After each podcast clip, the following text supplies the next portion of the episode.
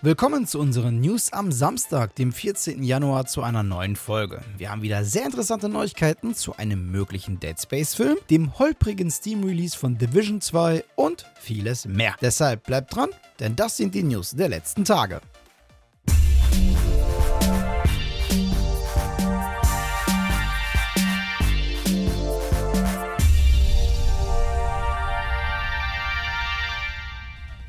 Rund vier Jahre sind seit dem Release von Tom Clancy's The Division 2 nun vergangen. Seitdem gab es auch schon den ein oder anderen DLC aus dem Hause Ubisoft für die Spielerschaft. Und jüngst haben sich die Verantwortlichen auch zu einem spontanen Steam-Release hinreißen lassen. Spontan deswegen, weil es nicht wirklich in irgendeiner Art und Weise angekündigt wurde. Und der Knaller, statt der üblichen knapp 30 Euro für die Standard-Edition, kostet das Spiel derzeit läppische 9 Euro. Wer direkt auch DLC-Action Action spielen will, kann sich auch wahlweise die Warlords of New York Edition für 18 statt knappen 60 Euro holen oder direkt die Ultimate Edition für knapp 24 statt 80 Euro. Klingt ja alles super, oder? Es gibt aber auch einen Haken. Denn anhand der Bewertungen läuft das Spiel noch nicht wirklich rund auf Steam. Spieler beklagen zum Beispiel häufige Spielabstürze. Eventuell macht es also Sinn, noch ein bisschen zu warten mit dem Kauf. Oder ihr schlagt jetzt schon zu, wartet aber noch mit dem Spielen. Denn die Spieler, die von Abstürzen verschont geblieben sind, schreiben, dass das Spiel auch heute noch durchaus lohnenswert zu spielen sei. Eine Meinung, die ich aufgrund eigener Erfahrung definitiv bestätigen kann.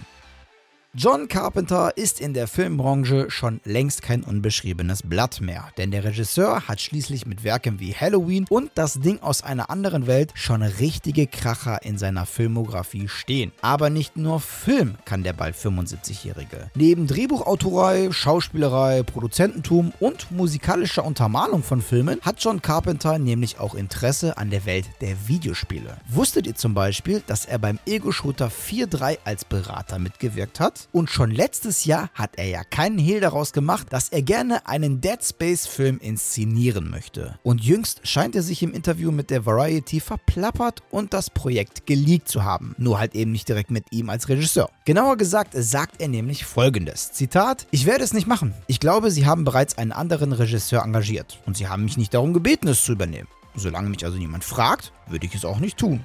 Also scheint ja durchaus das Projekt schon in der Mache zu sein. Da aber keine Details genannt wurden, warten wir lieber erstmal ab.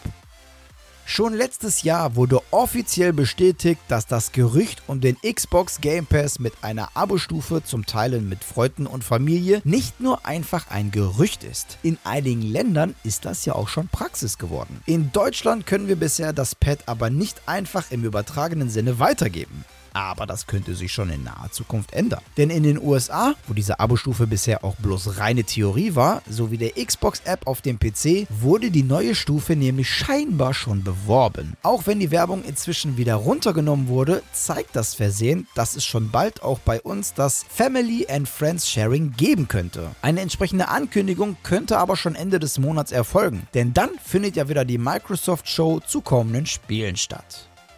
Apropos Xbox Direct Livestream. Ein Titel, der auf jeden Fall dick markiert in der Agenda des Streams steht, ist das Actionspiel Redfall. Es gab ja schon Anfang des Jahres Gerüchte über einen möglichen Release Anfang Mai. Nun hat der Insider Extasis TV den 2. Mai 2023 als Datum für die Veröffentlichung des Xbox und PC-Titels gepostet. Ein Datum, welches auch der Journalist Brad Sams auf seinem Twitter-Kanal hinter kryptischen Emojis versteckt bestätigt. Ob diese beiden Hinweise nun wirklich den exakten Termin genannt haben, werden wir wohl bei der offiziellen Verkündung vom Entwicklerstudio Arcane Studios erfahren.